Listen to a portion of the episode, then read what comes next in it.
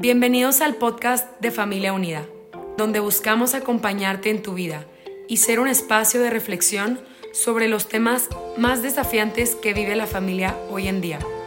Nuestra misión es acompañar y fortalecer a las familias, ofreciendo medios de formación y consultoría. Gracias por permitirnos llegar hasta ti. Confiamos en que cada episodio será una oportunidad de aprendizaje y reflexión personal. Las opiniones aquí expresadas son exclusivas del autor y no representan la postura de Familia Unida Internacional. Recuperando la confianza en mi relación.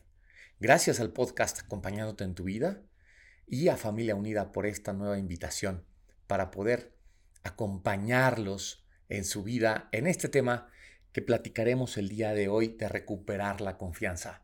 Soy José Belío y soy consultor matrimonial, coach de jóvenes y también en empresas acompaño a diferentes directivos para poder tomar mejores decisiones en su vida, decisiones que impacten positivamente a ellos y a las personas que están alrededor. Y también me dedico a dar conferencias alrededor de México y también en Latinoamérica. Gracias por esta invitación y serán varios capítulos que platicaremos de este gran tema que es el tema de la confianza, elemento que es clave y que sin duda se vuelve un elemento indispensable para cualquier relación, para cualquier comunicación donde yo sienta que lo que estoy invirtiendo en ti tiene y es cuidado. Y ese gran valor de la confianza, de la seguridad que tengo, no, no nace de la nada, no nace de una confianza natural e innata y a ciegas. Aunque si pensamos en un bebé, el bebé confía a ciegas en su madre. Pasará lo mismo con dos personas que acaban de comprometerse en un noviazgo, en un matrimonio, en una relación de amistad, en una sociedad de negocios. ¿Pasará lo mismo? No lo sabemos, pero sí es cierto que hemos sentido ambas, esa confianza ciegas y también es cierto, una desconfianza que yo sí creo que la desconfianza no es innata, no desconfiamos por naturaleza. Estamos llamados a confiar, a abandonarnos, a sabernos queridos y respetados y cuidados, porque lo más importante es lo que cuesta a veces dar. ¿Qué pasa con la persona que no quiere entregar o que no quiere amar o que no quiere dar lo más valioso que tiene? Se amarga, se pudre, lo que no se comparte se pudre. Eso que estás guardando si no lo compartes se pudre y por eso nos amargamos. Hablaremos en estos, en estos episodios de las diferentes formas de engañar, de los pasos para una traición. A veces escucho a muchas personas que dicen es que esto fue de la noche a la mañana, me lo cambiaron, me cambiaron esta persona, es otra, se volvió loco, se volvió loca, está embrujado o embrujada. Y creo que aquí viene el gran reto de saber que una infidelidad una traición no es de la noche a la mañana. A veces pensamos que es así. Y aquí entra una parte muy importante o varios elementos que ya lo iremos platicando. Entran dos partes. Siempre hay dos partes en una traición. En una infidelidad hay dos partes. Porque a veces cuando escuchas la palabra infidelidad, ¿en qué piensas? En una sola persona, seguramente. Y a esa persona la volvemos la mala de la película y lo juzgamos de una manera muy fuerte. Y por lo tanto te quiero proponer un esquema donde sea, es cierto, el que lastimó, que en este caso es el que adeuda, el, por el otro lado está el lastimado. Y también es cierto que entre ellos dos hay una relación. ¿Había una relación? Sí, pero también existe la posibilidad de trabajar por esa relación. Y eso lo vamos a poner como un cuarto elemento. ¿De acuerdo? El que adeuda o el endeudado, el lastimado, la relación que hay entre estas dos personas y esta gran posibilidad, esta gran chispa que nos puede dar la esperanza de que vuelva a encenderse esa relación, de, que, de volver a recuperar la relación. Una de las preguntas que te lanzaré durante estos cuatro, tres capítulos será, el ¿se puede recuperar la confianza? ¿Se puede perdonar? ¿Cuál es entonces el objetivo de este capítulo y de todo este tema? Que podamos perdonar, que podamos recuperar la confianza, que podamos sanar, que podamos renovar ese vínculo que hay entre nosotros. Y este tema también te ayudará sin duda en tu relación emocional, sentimental, de amor, de pareja, pero también es cierto que puede ser con un hijo, pero también es cierto que puede ser con un padre, con una madre, pero también puede ser que sea con un hermano o con un amigo. Esto nos va a ayudar a poder identificar cuáles son las actitudes que me pueden estar frenando para poder dar un paso para vivir mucho más libre. Cuentan por ahí una leyenda donde a alguien le habían, había sido traicionado y ese que había sido traicionado le dijo un día, oye, a ver, creo que ya, ya estoy listo para ver a esta persona que me traicionó y ya, ya estoy listo, ya han pasado más de 15 años, entonces estoy dispuesto a verlo y quiero saber y reconocer que se está pudriendo en lo más recóndito. Y claro que toma tres aviones, dos barcos, tres lanchas y otro rato nadando para llegar a este lugar escondido en todo, en el, el lugar más recóndito del mundo. Llega, obviamente empieza a bajar cientos de metros porque estaba en el lugar más escondido, más oscuro. Le abren las puertas, puede llegar, empieza a caminar, le dicen hasta el fondo, pero hasta allá tiene que llegar usted solo. Empieza a caminar solo hasta el fondo de esos 90, 100 metros, llega a las rejas y le grita, voltea, porque esa persona estaba volteada hacia la pared, triste, agachada. Era un cuarto muy pequeño, pero le grita en esta frustración. Esta persona voltea y se da cuenta que es él mismo.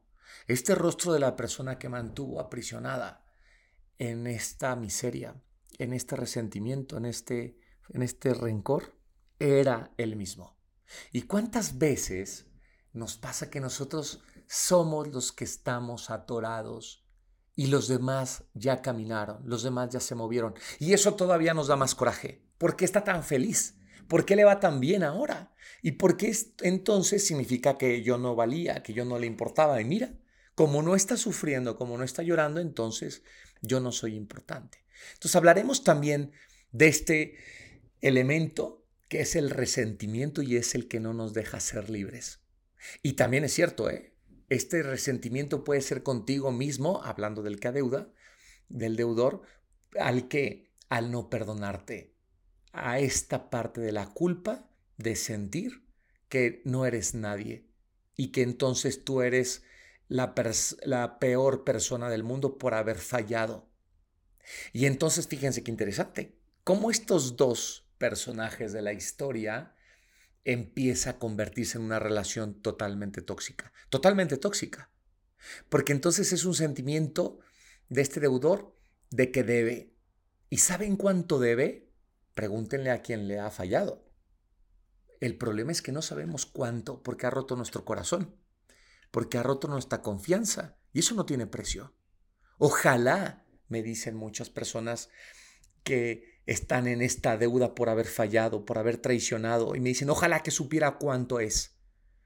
100, 200, 300 dólares, euros, pesos, lo que le quieras poner, millones pero ya sabes cuánto debes, ya sabes por cuánto es tu deuda. El problema es que no sabemos muchas veces cuánto es lo que te debo. Y ahí viene el gran reto de una infidelidad, de una traición. Investigar y hablar de cuánto te debo. ¿Cuánto tenías? ¿Cuánto te debo para poder encontrar y pagar mi libertad? Y por el otro lado, el lastimado en este resentimiento es siento que me debes y que nada lo va a cubrir. Hagas lo que hagas. Y por lo tanto me estoy cobrando, como decimos normalmente aquí en México, nos cobramos a lo chino. Y esto lo que genera únicamente es mayor resentimiento.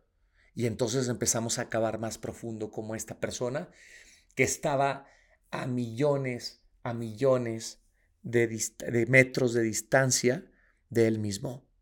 Claro que no era feliz.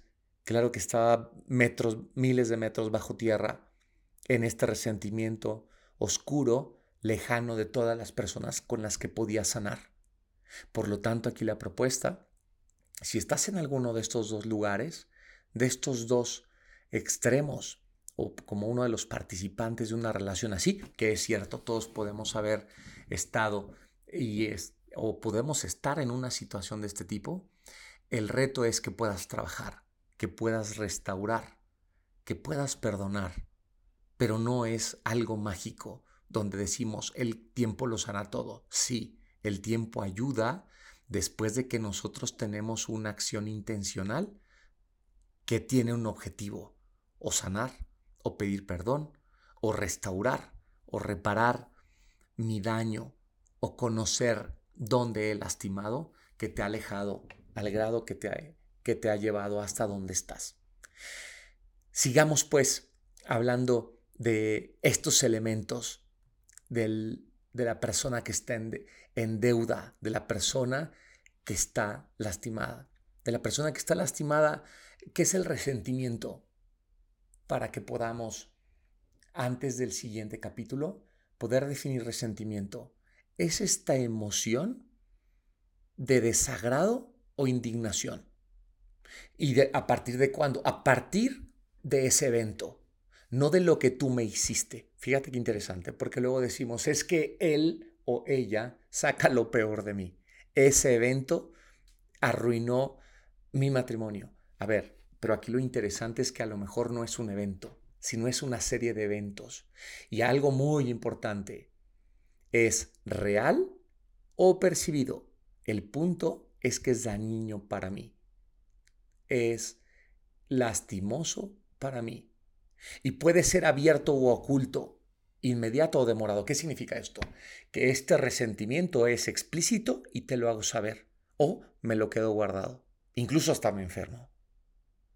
Son las enfermedades del alma, las enfermedades del corazón, que incluso podemos llegar a somatizar, pero nadie lo sabe o nadie lo supo. Y son esos secretos que guardamos por mucho tiempo.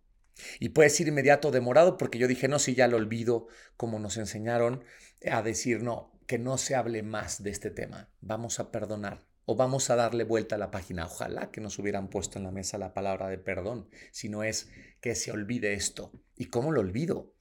Si mi psique, si mi mente me está reclamando, me está diciendo que yo no puedo abrazar nuevamente, si mi mente me está diciendo que tengo miedo, que tengo pavor porque llega cinco minutos tarde, porque no contesta mis mensajes, porque volteó a ver a otra persona, porque yo me siento inseguro o insegura, me siento más una persona más este, con una zozobra mayor de todo lo que está pasando, me siento una persona insegura. Por lo tanto, las, las consecuencias en esta persona lastimada en la herida es una pérdida de confianza. Es una duda constante de los motivos del otro, del pasado y del presente. Y por supuesto es una amargura que ya comentamos. Decía el doctor Mark Goldson, perdonamos cuando ya no necesitamos echar culpas. Olvidamos cuando ya no necesitamos recordar. Continuemos con nuestro siguiente capítulo.